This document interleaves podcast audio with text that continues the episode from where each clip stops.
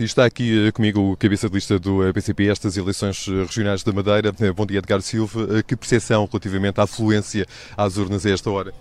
O normal, nesta, numa manhã de domingo, é agora entre as 8 e as 11, há um ritmo mais, diria, mais lento de participação, normalmente ali entre as 11 a partir das 11 nota-se aqui, estamos no centro do Funchal, bem no centro, aqui os ritmos eh, os ritmos do domingo são um pouco diferentes aqui das periferias, mas aqui no centro é normal.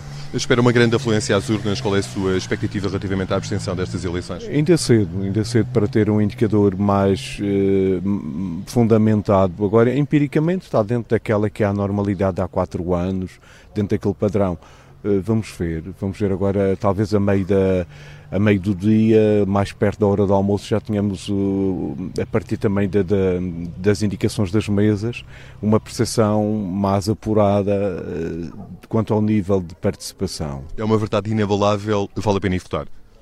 Sim, eh, não podemos deixar que fique tudo na mesma. E, e, o voto é essa possibilidade que está ao alcance dos cidadãos, entre outras, é verdade, mas é uh, um instrumento, é, é, um, não só um direito, mas é também uma ferramenta que está ao nosso alcance enquanto cidadãos de exercer a, a, a cidadania ativa, mas mas também uh, para não permitirmos que tudo fique na mesma. Haverá, se calhar, quem queira votar para que tudo fique na mesma, mas mas há um voto que não pode deixar todo na mesma. E, sobretudo, essas pessoas que, que sentem a necessidade de mudança, de transformação da sociedade, mais ainda têm essa obrigação, esse dever.